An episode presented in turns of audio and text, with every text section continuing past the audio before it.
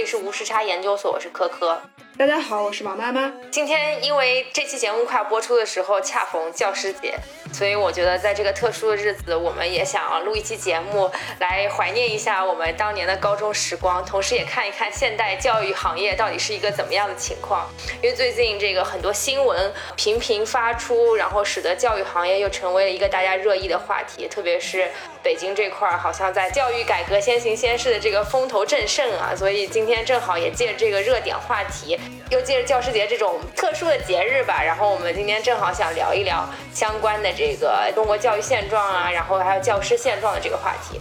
因为之前呢，我们其实电台聊过很多跟教育有关的，包括鸡娃呀，然后包括学区房啊这些问题。但可能之前都是更多是从啊我们一个普通的受教育者，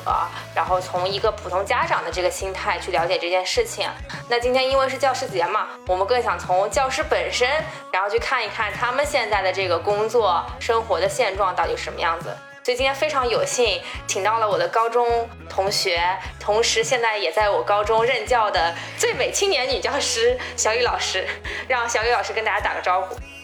哦，Hello，大家好，各位听众朋友们，大家好。所以你现在是在教高几的学生啊？嗯，我现我目前是在教高二，呃，刚之前是从高一然后升到高二，这样，接下来就是在高二任教。主要是教物理是吗？对，就是只能教物理。只能教物理，你还想教什么？呃，就是我，我除了负责呃物理教学，然后可能还有一些学生的学生工作，就是学生的活动的一些展开，在学校的，嗯，就是呃这方面会有一些设计。嗯，哎，我特别想问你，就是因为也很久没联系了嘛，正好借这个机会问一问，就当初呃大学毕业之后，你为什么想去做老师呀？这个，而且为什么当初你是本科的时候读书的时候就选了物理是吗？对，因为我我本科的时候我读的就是物理的师范专业嘛，嗯，所以因为当时其实我选当老师是机缘巧合，因为我高中那个时候咱们不是有自主招生嘛，对，然后呃自主招生，我当时我爸妈是想让我上，他们是先选了学校，想让我上那个华东师范大学，因为嗯那个那个好像一个是在上海嘛，还有就是觉得离家近，然后也是个九八五学校。所以爸妈就先定了这个学校，后来就是，嗯，就是正好自主招生就去考试，然后考的时候发现它有一个专门针对于一个师范的一个定向的一个培养，嗯，哦，所以，然后那个时候就我们家里人就觉得说还不错，因为定向培养的话。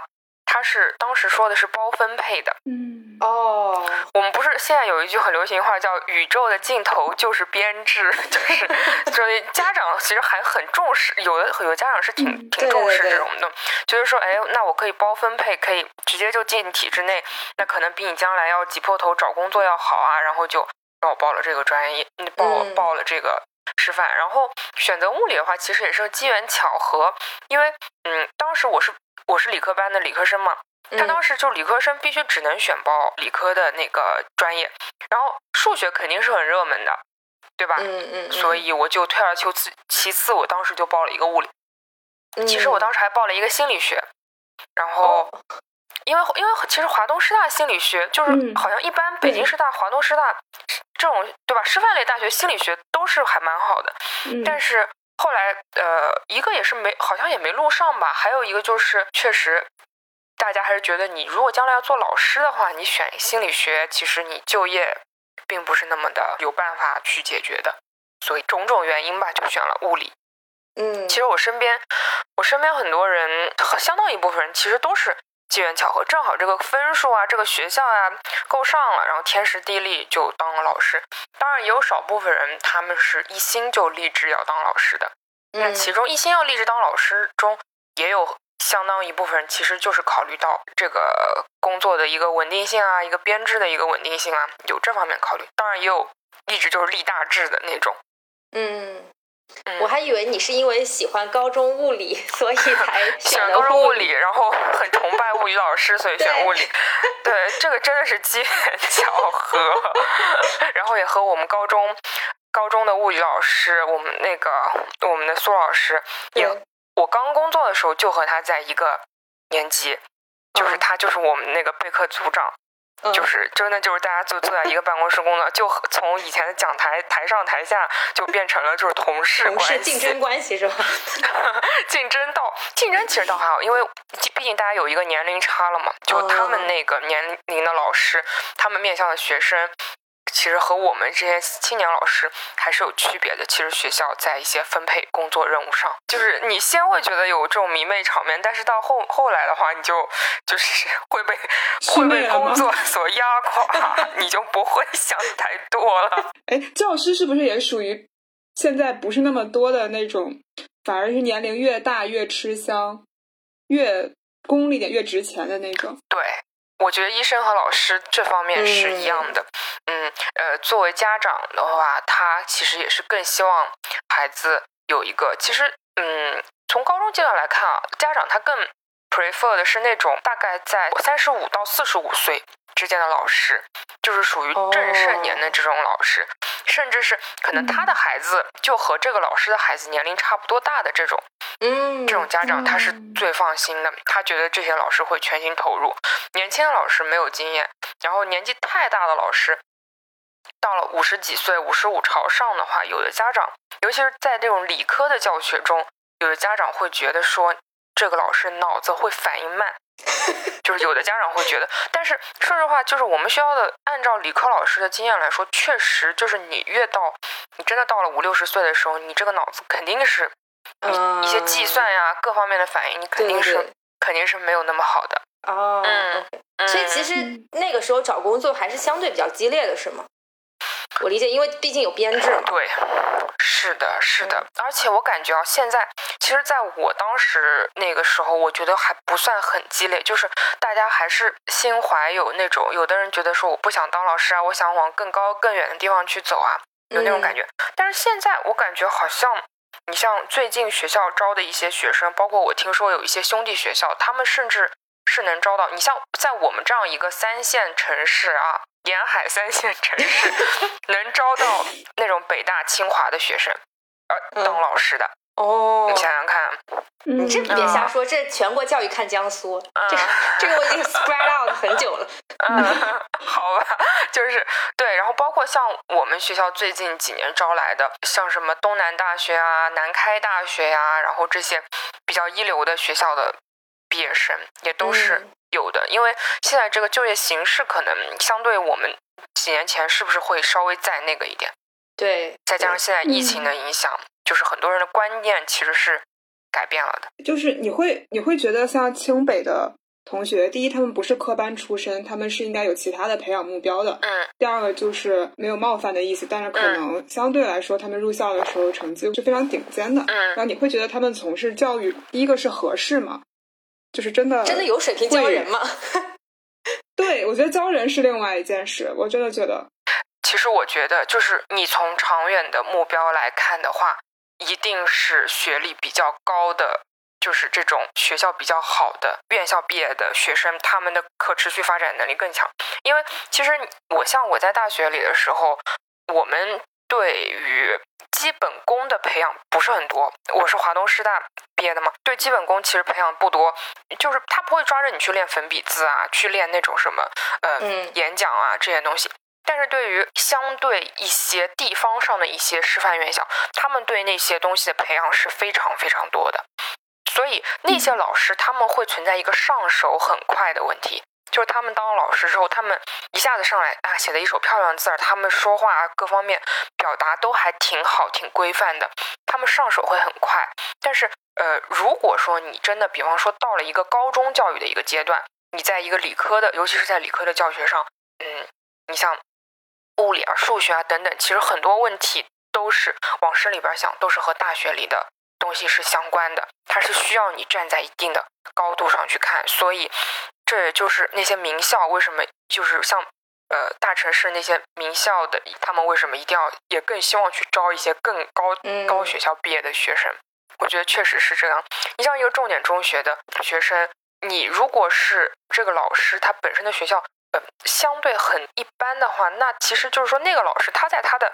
呃少年时期，他可能都不一定能考上这个重点中学。对吧？其实后续还是会有。当然了，呃，术业有专攻，也有老师他可能是因为偏科或者什么原因，他当时高考没有考好，没有上到好的学校，他这一门他非常顶尖，也是有的，也是有。但是我个人是更更觉得，在于理科方面。数理方面的话，肯定是要有更好学校的老师，那肯定是不一样的。就是我读书的时候，呃，我们学校当时招进来一个三清的博士，然后教物理的，然后其他的老师都觉得，一个是压力很大，第二个觉得很古怪，就这个人的职业选择。然后当时就就直接他们其他老师都叫他宋博，然后怎么怎么着，然后就真的有一个老师问说，你为什么没有从事科研或者大学教育，或者是干点什么别的？就是你为什么回到中学来教？然后那个老师的回答是说，他觉得，啊，他原先就是从我们学校毕业的，然后一直在搞物理竞赛，然后读物理读下去的。然后他突然在某一个时间点失去了对物理的兴趣。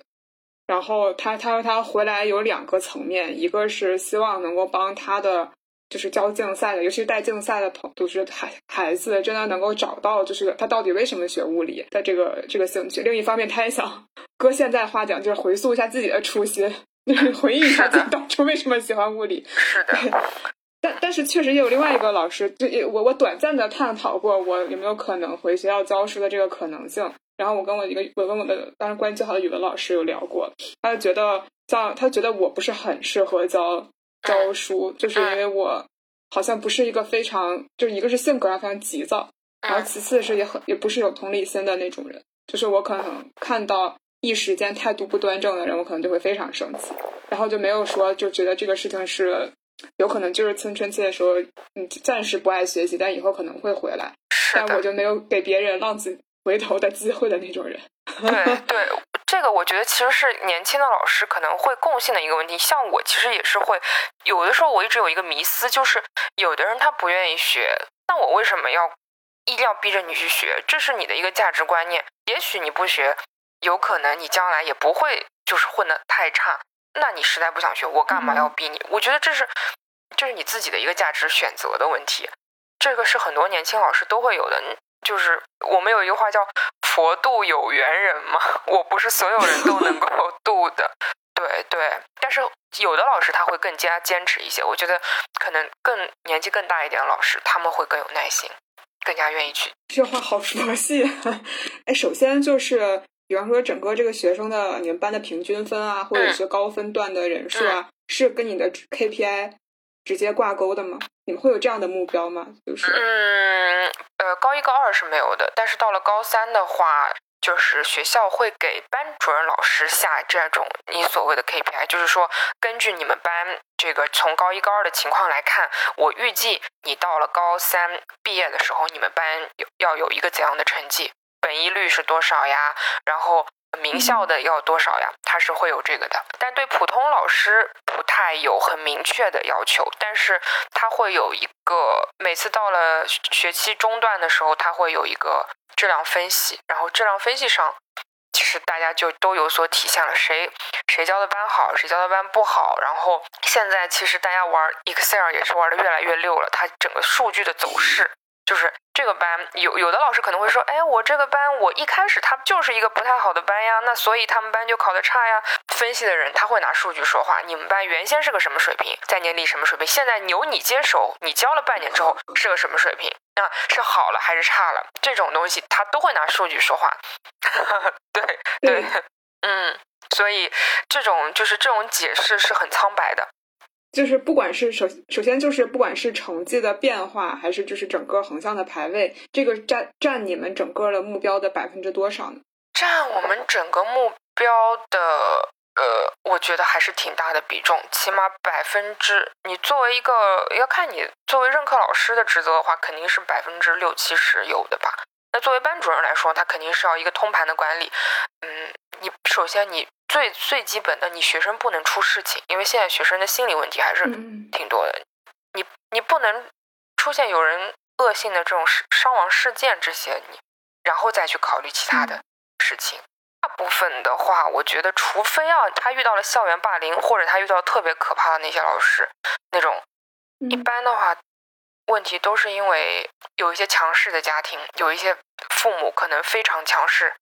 然后因为我我有见过。嗯，非常极挺极端的案例，就是有的孩子到一个什么程度，就是父母可能会干涉他交朋友，不是说早恋，就是交同性朋友。他觉得这个同学学习不好，你不值得你去交朋友，他就会干涉你。那干涉你到一个什么程度？他可能会跑到学校门口来。就是拦截你这个朋友，说你们不要做朋友，是不是？对，是的呀。而且拒绝你的理由可能是因为你的学习不好。那那你行？对，还会有就是，或者是家庭非常强势。有的学生会跟老师聊天，他说啊，我家里，比方说啊，他有一个比较强势的母亲，可能就是家庭的关系整体他是觉得很压抑的这种，那就是会就相应就会造成很多很多心理问题。还有就是离异家庭。二胎家庭，因为二胎政策的开放，其实，在你像我们现在的高中生，大概是零零零二零三零三零四年出生的，在他们刚出生的时候，还是没有二胎政策的。二胎政策出来的时候，其实他们已经蛮大的了，然后他们可能已经上高中了，爸妈生了个小宝宝，然后这个里边，如果家长一个把握不到位的话，这个大孩儿，这个上高中大孩儿就会出现心理问题。比较多的就是他会喜欢去博取别人的关注，在学校里边博取别人的关注，做一些比较哗众取宠的事情，因为可能在家里边他得到的关注会少一点，这样子。嗯，那这类问题就一般你会怎么处理呢？或者你会介入到多深的程度呢？其实有一些也是我听，就是我的听闻啊，我自己的话没有接触过特别多的这种。事情，如果是作为青年的这种班主任来说，老师来说的话，呃，其实家长对你的信任感也是不深的。家长觉得说你一个黄毛丫头，你懂什么？你又有的可能你还没结婚，你又没孩子，你懂啥呢？对吧？但是如果是这种时候的话，可能就会寻求学校一些，比方说一些学生处呀，甚至是分管的校长的一些帮助，让他们去去谈。这样子，嗯，就是，嗯，老师，我觉得也分很多种，有的老师是不管，然后有的老师就是有点像是 活菩萨那种，他会管的很多，就是他会觉得说我要去拯救这个孩子，但是其实有的孩子是比较难以去拯救，因为他可能已经达到了一个精神层层次，一可能要去精神病院去住院治疗的，有的已经达到这个程度。那在这样的一个情况下，如果你作为一个老师，你还说我要拯救他，去干预他。当然，作为家长，他是觉得你很开心的，因为因为你没有放弃我的孩子。但实际上，从理智上来讲，你不是一个专业的医生，你你要是做了这个事情，真的出了什么事儿，那谁来负责呢？还是该该进医院进行一些干预，就应该是去干预的。所以，不同的老师会有不同的处理方式。真说有什么绝对的好的方法？其实很难，有的东西也确实是靠摸索，甚至是有一点靠运气的。说不定这孩子被你点化点化，他就通了，也有可能。嗯，对，但我我就是觉得老师最厉害的一点就是，不论你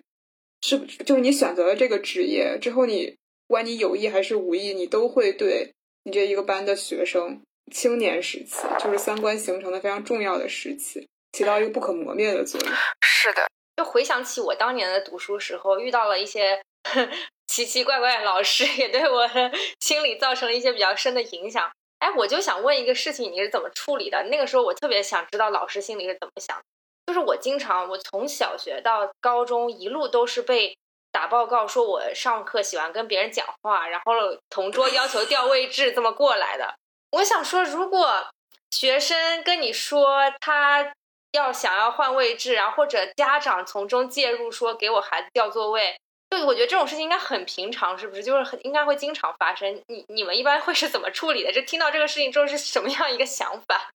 嗯，这种的话，其实我这个也是正好，我们前一阵有一个呃班主任交流大会上，我是听到一个老师他介绍经验，就是连哄带骗，就你不可能满足所有人的，对吧？那比方说，有的孩子他个子很高，他坐在后面，到了高三毕业前了，家长说我孩子天天坐离教室这么远，我也想往前坐一坐呀，对吧？对。但是你你也想往前，他也想往前，那那怎么可能呢？对不对？对。所以这个老师他当时他就他就给这个孩子报了一组数据，他说我之前在上一届的高三的时候，我们班坐在最后一排的同学，他们考上的分别是什么样的一些学校？然后就是，就意思说那个座位有魔力是吧？嗯，也不是有魔力，就是说，呃，如果影响吧，对，会有影响，就是你自己要有一种强烈的一种自律的一种感觉，就是说看谁谁对自己有信心，我能也做到这样子自律，能做到自我的管理，那我愿意坐在最后一排，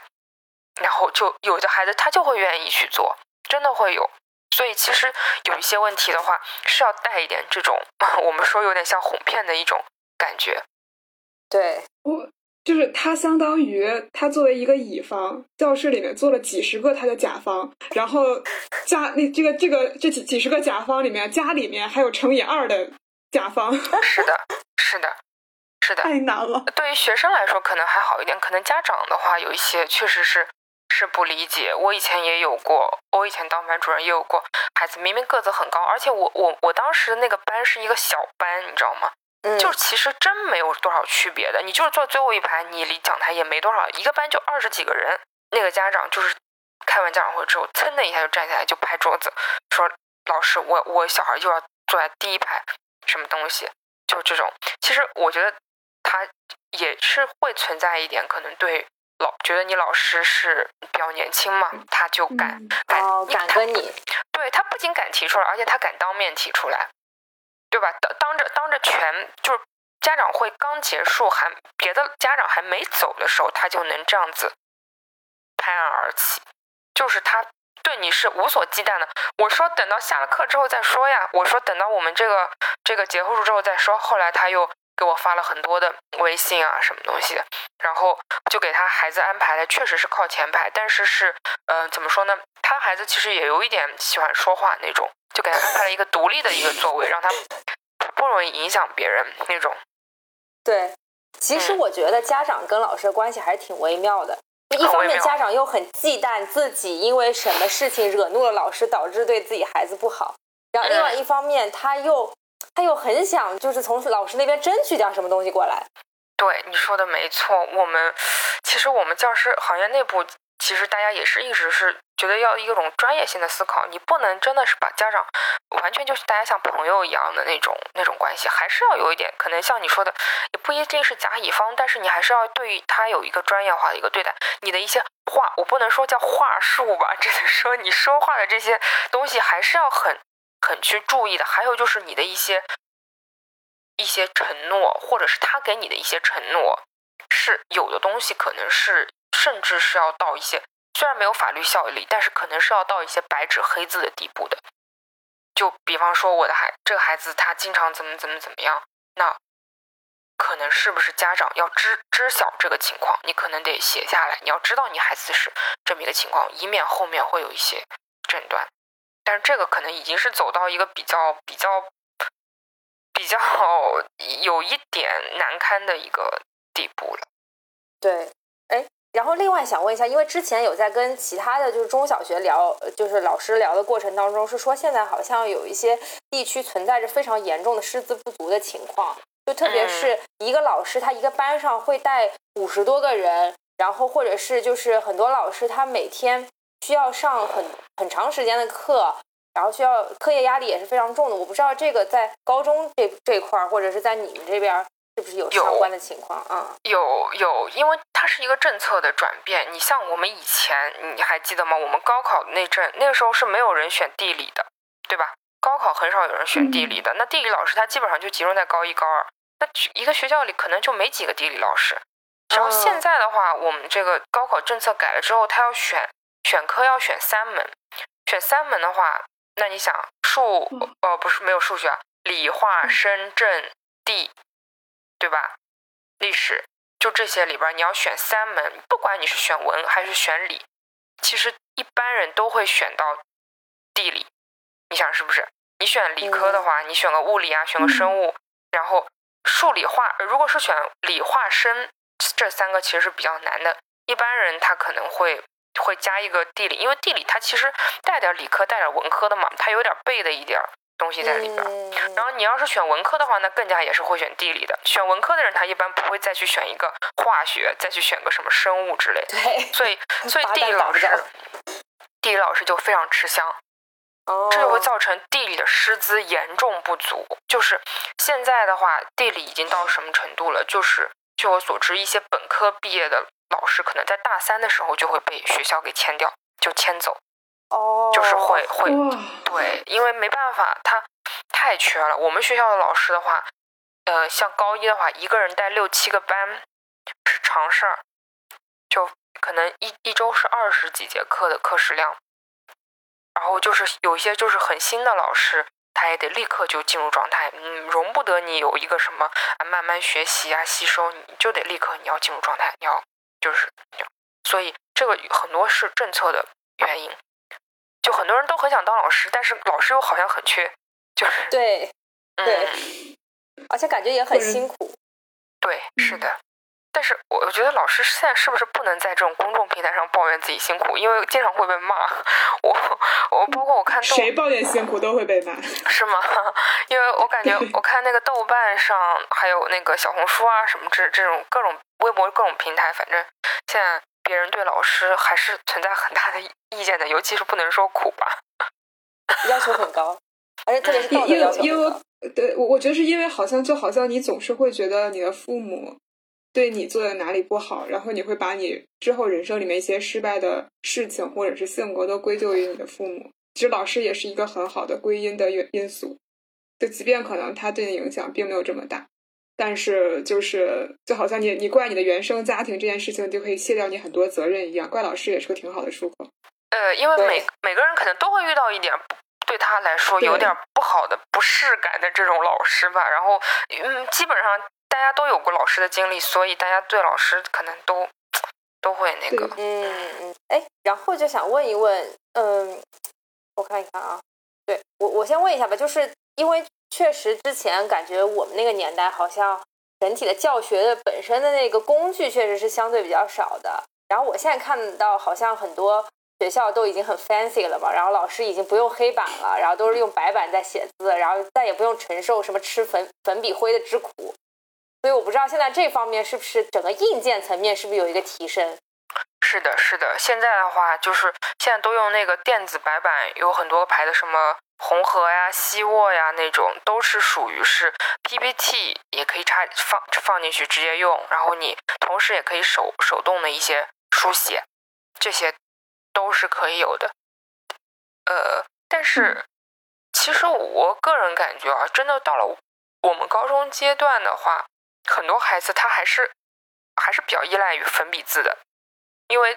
你粉笔字的话，你会条分缕析的给他写清楚一二三，然后他就在笔记上会记。如果是 PPT 的话，他可能有的时候你如果不是那种提纲式的 PPT，他可能就有点有点搞不清楚了。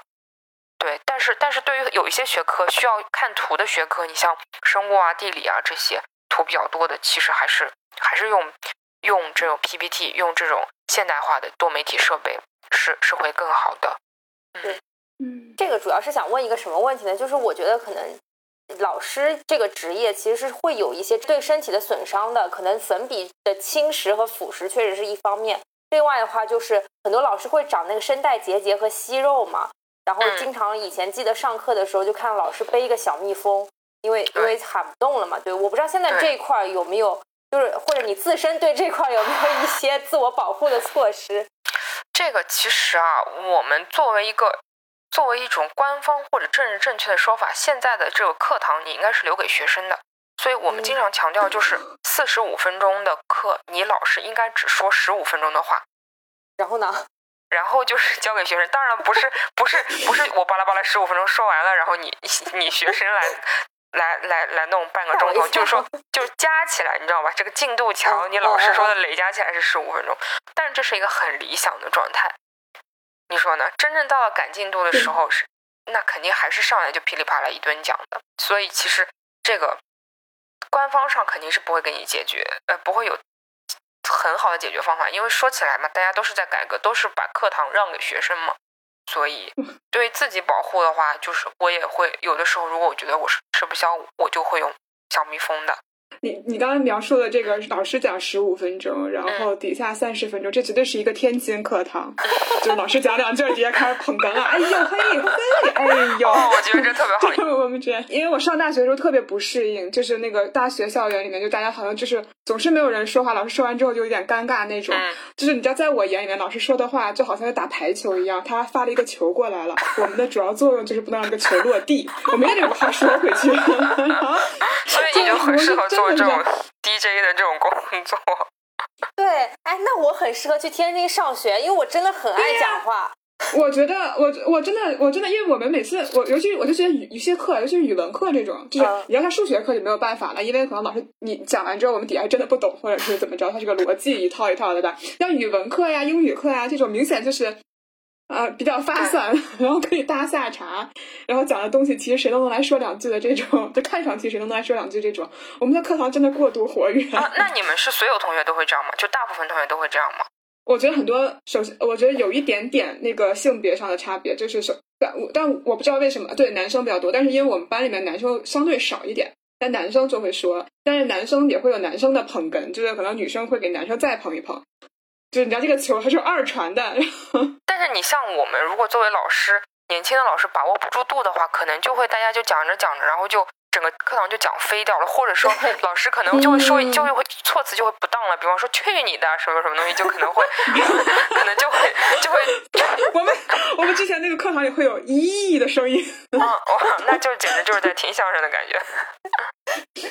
你们天津课堂太虎了。是的，是的，是。但是但是你看，就即便是这样的老师，他不也结节了吗？做手术去了吗？所以讲我跟你说的那个。对。就就是本来这期节目我们一开始想找两位老师一起来的，就是还有王妈妈她的初中老师，对，但但因为我们当时就是联系到那位老师的时候，老师正好刚刚动完一个手术，所以其实这个话题也就是为什么今天我们谈到这个话题，其实也我们也很关心这件事情，就是很多老师就或许或多或少就比方说我们身边的老师或者你曾经的老师，好像都有听说过因为。这个教学，然后声带受到一些损伤，或者是留下一些什么样各各各式各样的问题，所以，所以这个其实也是让我们很担心的事情，也想问一问，这么多年是不是真的有所改善？好像听上去并没有改善。呃，改善了，改善了一点。改善，我也觉得可能是会改善一点，但是可能是现代人可能都会有一些亚健康吧，就是老师有，就是会，就是经常会说听到，哎，今年一次体检，哎。又又有几个老师可能得了不太好的病，这样子，这这些时候有有听说，但这我我现在已经觉得他们不是那种，对，就不只是这种声带什么的有问题，就是器官性的损耗有问题。我觉得他们是光操心就已经很费劲了。其实我觉得更多的是心理的问题。我我接触到有一些老师，就是心心理上压力很大，会有一些年轻，尤其是年轻老师，嗯，就是我觉得年轻老师就是。可能这也是一般工作的人的一个问题，就是如果我的工作仅仅就是在业务方面，那么我可能不会有那么大的心理压力或者是烦恼。但是恰恰就是一个很多年轻老师都觉得说，你就让我好好教书，你就让我天天好好上课。我觉得 OK，但是往往我不是我的任务不仅仅是这么简单，我要承担一些学校一些其他的东西，我要去开会啊，我要去什么什么事情，我要去站桩啊，我要去监考呀，我要去改就是改一些卷子啊，然后这些东西的话，会对老师其实会有一些心理上的影响，就是嗯，对，所以我觉得一开始对一开始你就要你就要想清楚这个观念，你不可能是你不可能只是让你教书这么简单的。永远有一些其他的事情去做，而且很多担子它是落在青年老师的头上的。那你平时会就连着上很长时间课吗？就一般就是会有那种高压或者是就是高高负荷运转的这种情况吗？嗯，有过，但是也不是一直都有的。其实我觉得可能我我现在想想，其实一些呃语文和音乐老师他们也真的是很辛苦，因为早上有晨读课嘛，有的时候晨读课可能七点钟就开始。那七点钟他过来上，上完之后，有可能一般情况下晨读课他会连着第一课，就第一课也是他的课，他继续上，上完之后可能他另外一个班就第二节课接着上，那就是早上从七点钟一直要上到可能上到九点半钟，然后你再回去，可能一口水都喝不了。所以其实我也很好奇，这这这样的老师，你说早上是不是这吃早饭呀，什么上上厕所这些问题，是不是都得就是你的生物钟你得调的很好，要不然你中途就会很难受吧？我觉得是。我之前我们跟那个一个小学老师聊，他说他早早上第一节课开始，一直到中午都没有时间上厕所，就中间课间休息的时候有各种学生的事情要处理啊，然后这个事情那个事情的，对，就是就是会处于一种一种就是时刻都要紧精神紧绷的状态。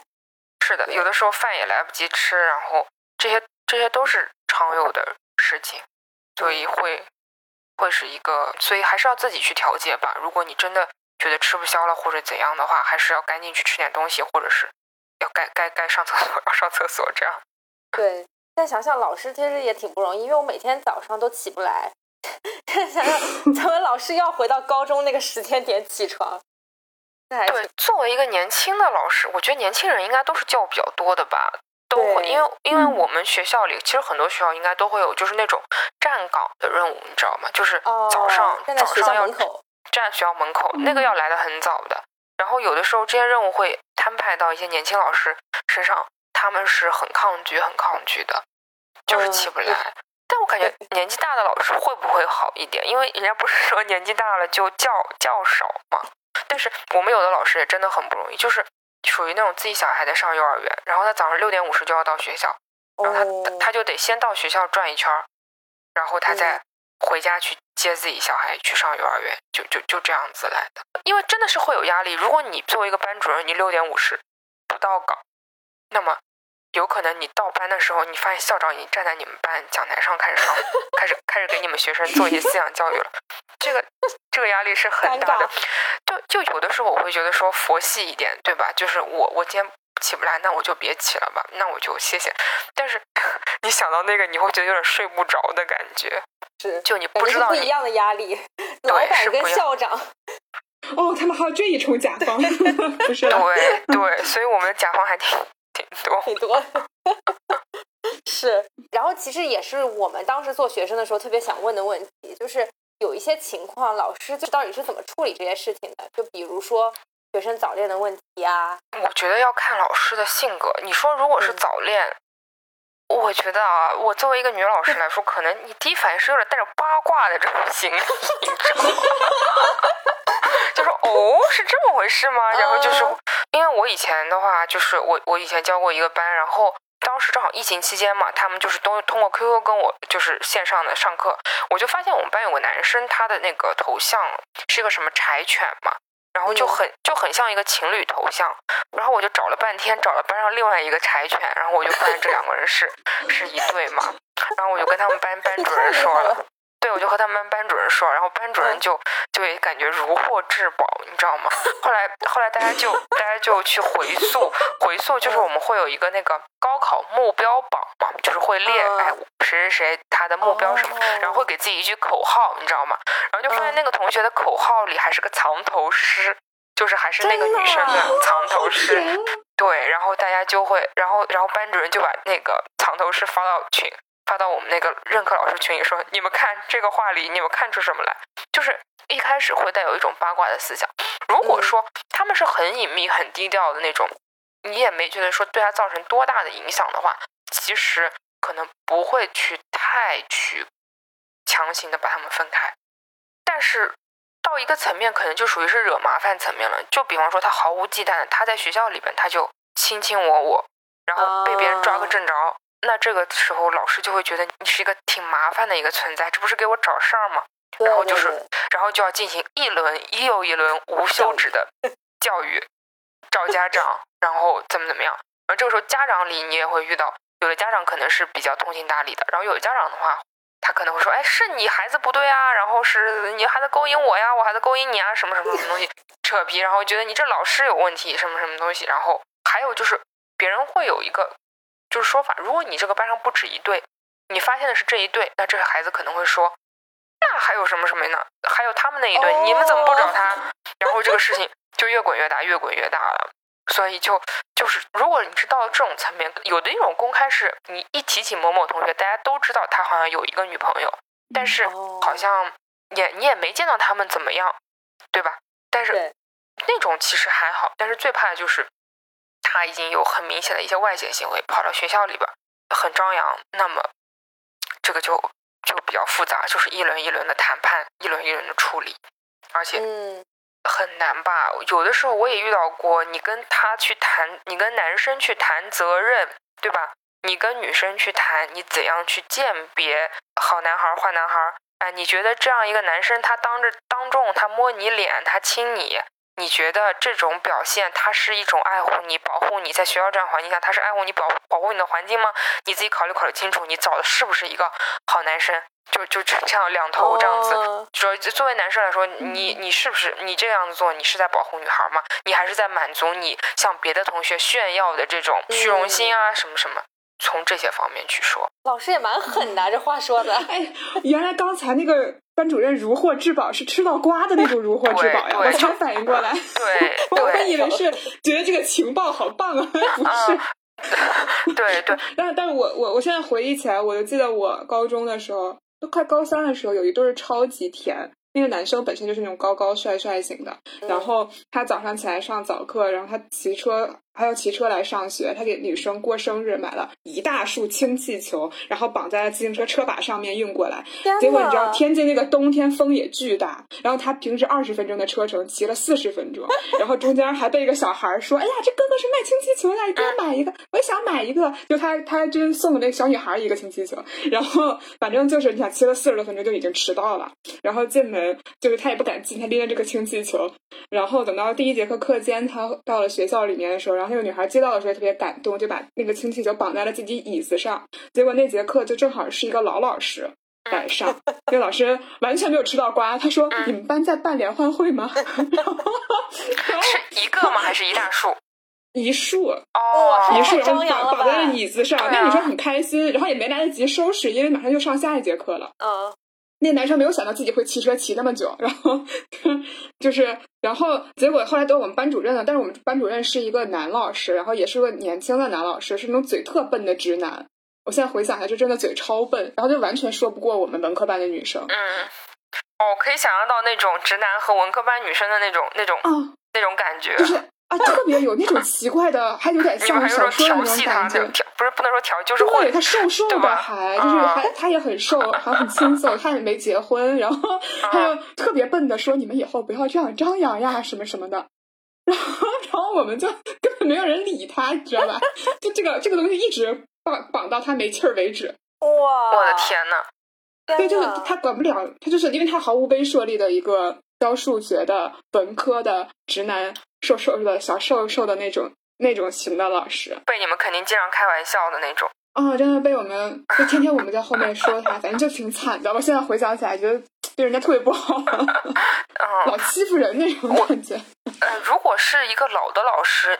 你们说会怎么办？我觉得应该也不会像容嬷嬷一样把一个气球全部给扎破吧。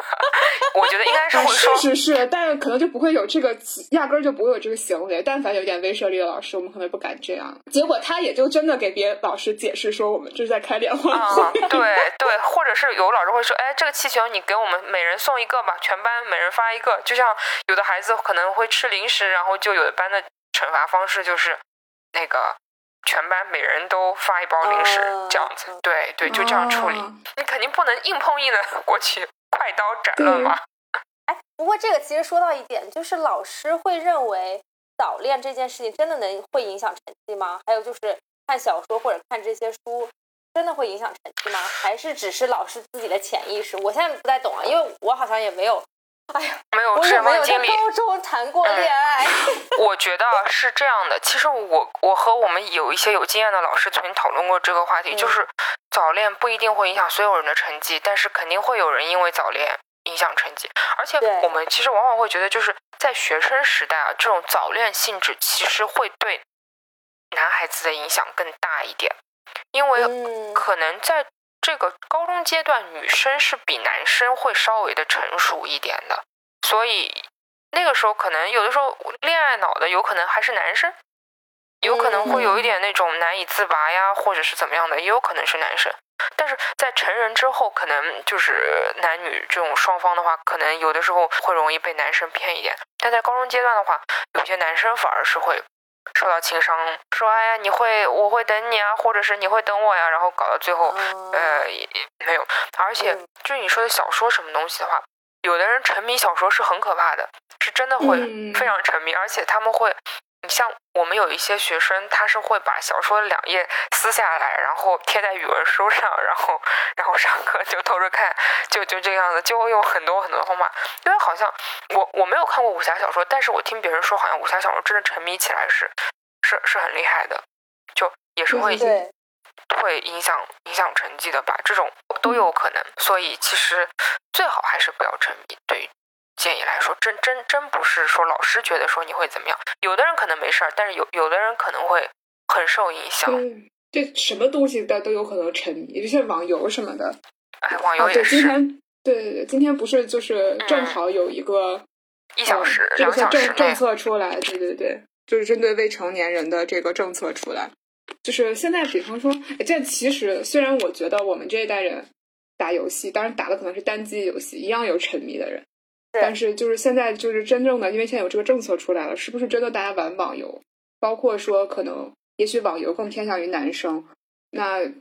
女生的话，是不是追爱豆啊这种饭圈啊这种这种现象，是真的也都比较多吗？会比我们那个时候更多吗？嗯，是的，因为。你想以以前的话，大家都是用那个电脑玩嘛？那你玩电脑，你这个电脑这么大的一个东西，你父母总归好管理。然后现在大家用手机的话，这个就就很难说了。所以我现在有的时候，我们有的时候搞活动，带学生出去，像类似于春游啊什么东西，那个时候要在外面住一夜那种嘛，那可能就得要孩子带手机。带手机其实很好管理，说实话，因为大家都不说话，就就坐在那儿开始玩。哦。对，就是基本上是男生嘛，就是玩玩网网游；女生的话，可能就是听听歌、追追星。当然也有女生玩玩网游的，也会有追星的比较多一些。跟我们当年比，其实我们那时候追星，我觉得还是还是有的。你觉得呢？是的，对吧？还有现在应该也差不多，但是现在不是流行给那个爱豆花花钱？我感觉好像比较多一点，打榜啊什么的。对，现在国家不也在整治吗？所以他们到底是喜欢谁？我现在很好奇，嗯，那就现在学生现在主流的 idol 是谁？主流的 idol 是谁？哦，我感觉喜欢肖战这一类的比较多吧。终于知道喜欢肖战在哪里了。嗯嗯嗯，肖战、王王一博、博君一笑吧，就这些。然后还有就是那种什么那种选秀节目，什么亲亲你啊，青春有你啊，这这这种。以前也有也有超女快男，不正好是咱们那个时候。对对，还有人喜欢周杰伦吗？周杰伦的话，就是会喜欢听他的歌，有的有很多的，但是不会说的是为他那种那种饭圈行为，好像不会有。但听歌，其实我他们嗯，你你想象这个画面，感觉很很奇妙，就是你跟你的学生都听周杰伦的歌，就跟我跟我的老师都听 周华健吗？周华健的。但是其实你喜欢周杰伦，他跟你的那个喜欢专辑的那个时间差也是不一样的。像以前毕业的时候，有同学说要跟我一起合唱一首周杰伦的歌，他是听的是什么“等你下课”呀，什么《Mojito》啊这种的了。那我们那个年代听的是最早，对对对，《七里香》《晴天》这种的，他们有的就就不一定会唱。哎，都是周杰伦，但有的是胖伦，有的是未婚的周杰伦。笑。对对，是年代不一样的，其实还是有差的。那比方说，你跟你学生之间的关系，你觉得更像朋友，还是像长辈，还是你就是你更期待的这个关系是什么样的？其实啊，我觉得随着呃，我刚工作那会儿的话，大家可能还是感觉更像朋友一点的。就是有些同学他会主动的过来和你聊天啊，或者是有什么问题他会问你。当然，有的时候是真的问问题，有的时候有点像惹惹你的感觉，说哎，老师，我们这次考试难不难呀？什么会会有这一类的问题。但是呃，现在的话，其实我感觉会少一些，就是这样的学生会少一些，可能会有一些男生。也是那种比较调皮的那种男生，比较会捧哏那种男生，他可能会有的时候跟你跟你开开玩笑那种。嗯，别的话会少一点，因为有的时候我们搞学生活动，我会建群嘛，然后建了群之后，我会在群里边发一些，比方说发一下他们的合照，啊，发一下他们的合照，我可能会配一下吐槽，我说哎你们一个个看起来都好搞笑之。然后有的时候就会没有人回我，我就会觉得，我就是觉得就是 小丑竟是我自己，你知道吗？就是一般就是我会发一个消息，我说怎么怎么样，然后说收到请回复，那大家都会说收到收到收到。但是你说一些无关紧要的梗的话，就可能就不会不太会有人理你的这种，因为可能他们也会想说，但是就觉得说自己不是这个，没有人愿意第一个说吧，可能有人有人上来回复一下可能会好一点。对，所以可能慢慢慢慢到年纪更大一点的时候，小孩就会把你当当妈看了吧，那种当一个大姐。对对对，姐姐姐姐，对姐姐就不是那种朋友式的那种关系，因为我们好像觉得好像我们还也不算太老啊，但是你跟学生之间毕竟有了十几岁的几年了，嗯，差距还是还是真的会有代沟的，真的真的是不一样的。所以也想问一问，就是。他们这一代这一届学生和我们当年比是有什么样的变化？就是经之前经常总听说，好像现在的小朋友因为接触的东西多了，可能是不是他们的价值观，还有他们看待事物的方式，或者他们对待就是自己以后要成为什么样的人的这个想法，其实是有一定的改变的。比方说，我去唱嘻哈，我去唱，我去唱说唱，对吧？我去。参加对吧？我去直播，或者是我去做一些其他的自媒体，然后我去带货，可能那些我也能够获得生活富足、衣食无忧的。然后我做一个小的 KOL，有有会有会有同学会去想一心想要去出道的，然后也有同学会有直播，就是直播，带不一定带货嘛，可能就是从美嗯什么小博主做起的，会有会有已经开始做了。对对，已经开始做了，但是呃，我不知道他们是不是说一定是要。当然，好像我听说要出道的那个同学，他的信心是挺足的，他是一心想要那个出道，就为此学校也是对他做了不少工作，就是现在先别想那么多呀，然后怎么怎么怎么样那种。因为就是出道这个东西，说实话也不是那么容易的吧，天时地利人和的，啊，就是从就是很很明显，他就是不是很适合出。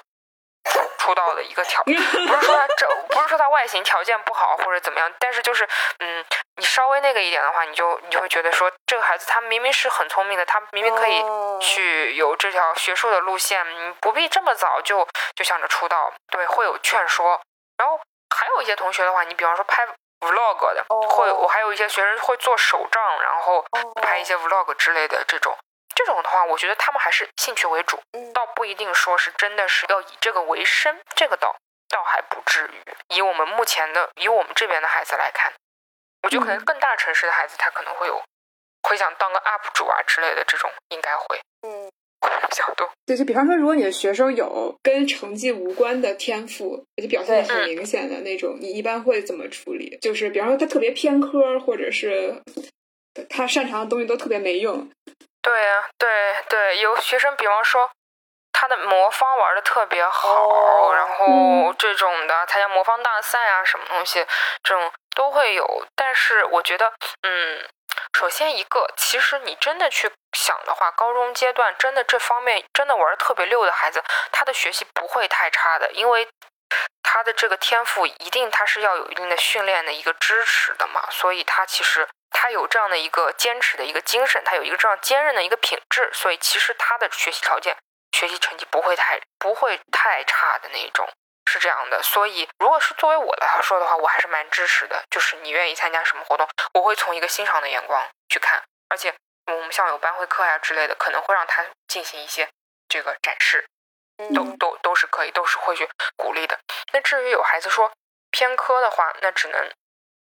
我作为我们作为老师角度来讲，我们是会有联席会的，就是会一个班的这个几个任课老师，大家坐下来会聊一聊，然后各个同学的问题，比方说这个同学他偏科，然后哪一科比较那个，我们会会有一个重点的一个关注，会会让他在这方面去多加的去练习。您正在收听的是无时差研究所。无时差研究所三周年周边持续发售中，产品详情和购买链接请见本期播客的详情页，欢迎大家多多支持。来，我们聊一点严肃的话题，就是关于这次教育改革的事情。其实，教育改革这件事情在中国提了快二十多年了，对，到目前为止，对，其实一直在改革，然后我们也是在这个改革车轮当中成长起来的一代。对对，嗯，对。但今年听上去好像这次是有一点大刀阔斧的架势。对，就特别是可能北京也算一个先行先试的地点嘛。然后北京这次是提出了，是说所有的这个中小学义务教育阶段的老师啊，包括校长都要实行这个大片区的轮换制。也就是说，如果你在这个学校任职满了六年之后，你可能要被轮换到另外一个学校去，啊，这个就形成了所谓的这种区域流通。因为北京是有一个非常明显的现象，就是好的师资资源基本上都集中在这个海淀、西城和东城这一片地区，对其他的区域其实是师资相对是非常薄弱的。就每年那个高考的成绩出来之后，你都能发现，就是基本上高考状元都在那几个区，所以其实。一方面是学区房的这个政策需要去调整，另外一方面也是这个本身这个区域的这个师资也需要去进行流动起来。那这个其实又是新一轮的给学区房降温了嘛？我当然觉得这个可能也是就是改革现在迈出的这个第一步吧。我不知道，对，我不知道，就是听到这个。这个教师和校长轮换这个制度，你你是怎么怎么看待这个制度的？然后，因为其实这个制度搬出来之后，市面上的反响还是非常剧烈的。嗯，首先这个轮换制度，我觉得肯定是一件好事吧。它首先呃，对于促进这个教育的公平、这个师资的一个均衡的发展，肯定是有益的。但是我们老师的话，现在也是成一个对于这个政策，对于它的未来，嗯，是是否能够起到一定的效果，我们还是一个观望的态度，因为。呃，一个好的学校，它其实真的更多是依赖于他的学生，他的生源。那像你说的那个北京这边，就是海淀呀、东西城区，他们的这个孩子，我想应该是各方面是不是他们家长的这个对教育的这个重视程度啊，然后各方面肯定是不一样的嘛。所以我觉得他们那儿的生源一时半会儿啊，肯定还是会。属于是很很好的那种，对，所以我觉得一时间可能不一定会拉平这个差距。哎，不是有一个你我看到有一个呃说法说北京说八千个词汇在美国够不够用，然后别人说在美国够用了，在海淀区 可能不够用。对，但如果从老师角度上来说，轮换这个事情是不是可能也会有一些比较麻烦的地方？首先，你像如果是在你们大城市的话，那肯定你上班啊，各方面会通勤的话，时间各方面会有一个会有一个影响，对吧？还有一个，我觉得关键就是在于它是不是还有一些呃政策落地的一个推动。就比方说，你这个老师你不去交流，那么你评职称就会受到一些影响；或者说你去交流了，那你评职称就会有一定的呃。优优厚条件，那这种的话，老师们也会也会有一些选择的。其实，一般学校的老师，如果他是，比方说他是很在意这种学术交流的，他可能希望往好的学校去流通。但是，肯定好学校的老师，你让他往呃特别这个落差大的学校去，他心里肯定是是会不愿意的，对吧？肯定会有一些有一些想法，所以还需要有一些政策上的一些保障。比方说，你要是去哪儿了，那你可以将来会有一些什么优。有待政策，对。哎，另一方面说，就是一个学校，它其实是不是一个学科，是一个体系啊？就比方说，你其实也不是在独立做你的教学这块事情，你其实可以，可是可以跟整个学科的这个氛围，或者你没有学科带头的组长嘛？那他可能大家是在一起备课，或者大家是有一套教学的方法和方针的。那可能，如果你换了一个学校之后，那就是另一套风格。那那那这套这个这套风格是好是坏，是吧？首先还有这套，你能不能适应这套风格，其实是也是会有一些冲突的。我我不我不知道是不是这样子的情况。是的，因为其实呃，一方面是师资流通，还有一方面就是你的教学资源你是否能够流通。嗯，有一些学校里他可能会自己自制一些讲义啊等等。那这些东西你是否可以带到你你之？之后的这个学校去，那你要是流通的话，我我这个学校可能来了好好几个学校的老师，那我们是不是就要重新再去制定一份讲义，要制定一个适合本区的学生的这个发展的一个讲义？嗯，所以这个的话，那你愿不愿意去做这个事情？因为你可能只是在那里待上个一两年、两三年，那你是否愿意去做这样的一个长远？因为其实做做这个事情，它是需要一个长远的一个支持的。有一些学校它的一些竞赛班啊什么，它都是有一些历史上的一些传承的。嗯嗯。所以这些东西的话，我觉得都是需要去考虑的。嗯。你怎样去保证它的一个积极性，让老师不会觉得说啊，我来这儿只是一个过渡一下，我来这儿就是完成一个任务，那我将来反正还是要回去的，就是这种，我觉得是要进一步的去考虑的。对于老师来说，嗯，因为我也观察到我们学我们有一些比较薄弱学校，他们的重点就在于说什么，他们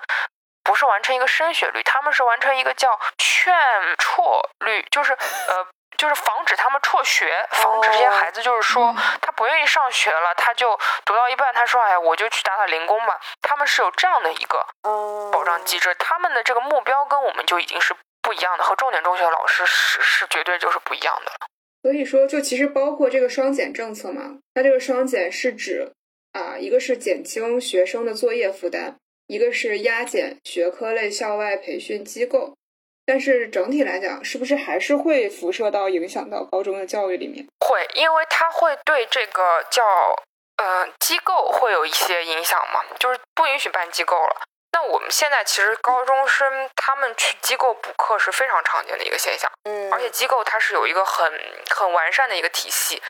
嗯，倒不一定说他们的题目有多么的好，多么的那个，但是他们可能会有一个包装。就是啊，这种他们会有，比方说，呃，一个很完整的一个，说用一个 Excel 的一个分析啊，你先进来怎么样，然后你怎么怎么样，然后分析你的小分，分析怎么样，就看似很专业的那种感觉。然后会有一些什么啊，绝密题啊，考前押题，然后什么基础题会，他们其实也就是题目，其实也就是那些题目，但他们会进行一些所谓的包装和分类，然后会吸引到一些相当多的一部分学生，然后。这现在机构整治了，那么孩子他们上这种补习班就就会少了。对高中生来，我觉得是一件挺好的事情，因为我们现在高中已经是六天上课了。哦，六天上课了。对，而且是全部都是有夜修的。那在这样的情况下，你对你再让孩子去，就仅有的星期天，你还让他去机构，那是我觉得其实是不好的，还是需要一个整理和复习的一个过程。因为双减这个，它必减的话，其实更多它减的是，呃，一个是学生的负担，还有就是家长的负担。他他是想把你更多的是留在学校里，所以呃，以后的话，寒暑假肯定也是会会有上课的，也不一定是上课，就是会有托管吧。哦，那教师这个职业就就是一个不再有寒暑假的职业了。嗯。不一定完全没有，肯定不会完全没有，但是，嗯，肯定不会是那么爽，圆圆满满的了，嗯，不会是圆满的一个假期了。所以这个其实是一种趋势，是吧？就是把课外的负担减轻，然后把更多的时间留在课堂。对，留在学校，留在校园。给你们涨钱了吗？对，我就想说工资。据说好像会有什么三十块钱啊，三十块钱一天啊，什么之类的吧。这个是义务教育阶段的，我们的话其实就是。嗯，叶子修有费用吧？嗯，但是这个钱怎么说呢？你你知道的，应该也不会太多，嗯，就不会有人专门为了去挣这个钱，然后去觉得这是什么好事。刚刚讲到其实教育公平的问题嘛，然后我知道就是江苏其实有一些学校，包括我之前所在这所高中，它其实是有一些呃重点帮扶的一一些这个设班级的设立的，就比方说呃我当时在那所中学，它是有一个叫做西藏班的。那个应该是每年都会去西藏去招收一些藏族的学生，然后到这个当地去民族班，对民族班来来读书的。对，这个是具体是一个什么样的情况呀？这个就是他们呃，西藏的孩子到我们这边来正常的念书，然后上课，然后参加的也是江苏的这个高考的卷子，卷子也是江苏的高考卷，但是最后的话，他们的这个录取分数线、录取的机制是不一样的。基本上能到像我们这样的高重点高中来读书的西藏班的同学，他们的成绩肯定是不如就是普通班的同学的这个成绩，就普通的这个重点高中学生成绩好。但是，呃，在他们同等的这个西藏的同学中，应该算是比较好的了。嗯，因为他们有双语嘛，他们有这个藏语的要求，所以，嗯，然后他们录取的学校也。都还是还可以的，嗯嗯，因为少数民族的一些政策，他们在呃少数民族当中，他们同同龄人中其实算是一个佼佼者。嗯，所以其实录取学校都还都还蛮好的。然后他们就吃在学校，住在学校，然后也是有有补助的，就是基本上也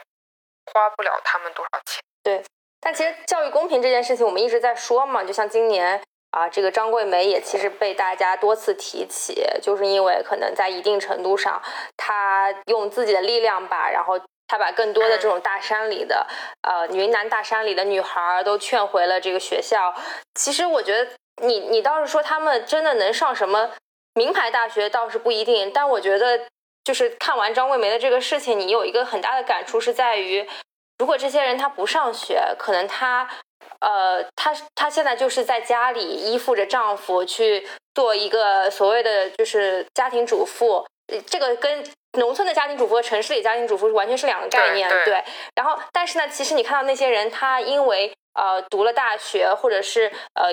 就是就是真的是读完了这这个书之后，他做了一个警察，或者他做了一个小学老师，就是他其实有一份。非常体面的工作可以养活自己，他在不需要去依附任何人，然后他可以有这个社会独立的能力。我觉得这个就是其实是教育对人最大的改变。所以为什么张桂梅会被多次提起？我觉得也是这也是因为这一点吧。是的，是的，我觉得这个是非常重要的，能让每个人都有接受教育的这个机会。我觉得，呃，其实很多东西，有的人是生在罗马，有的人可能一辈子也到到不了罗罗马，但是真的。嗯，我觉得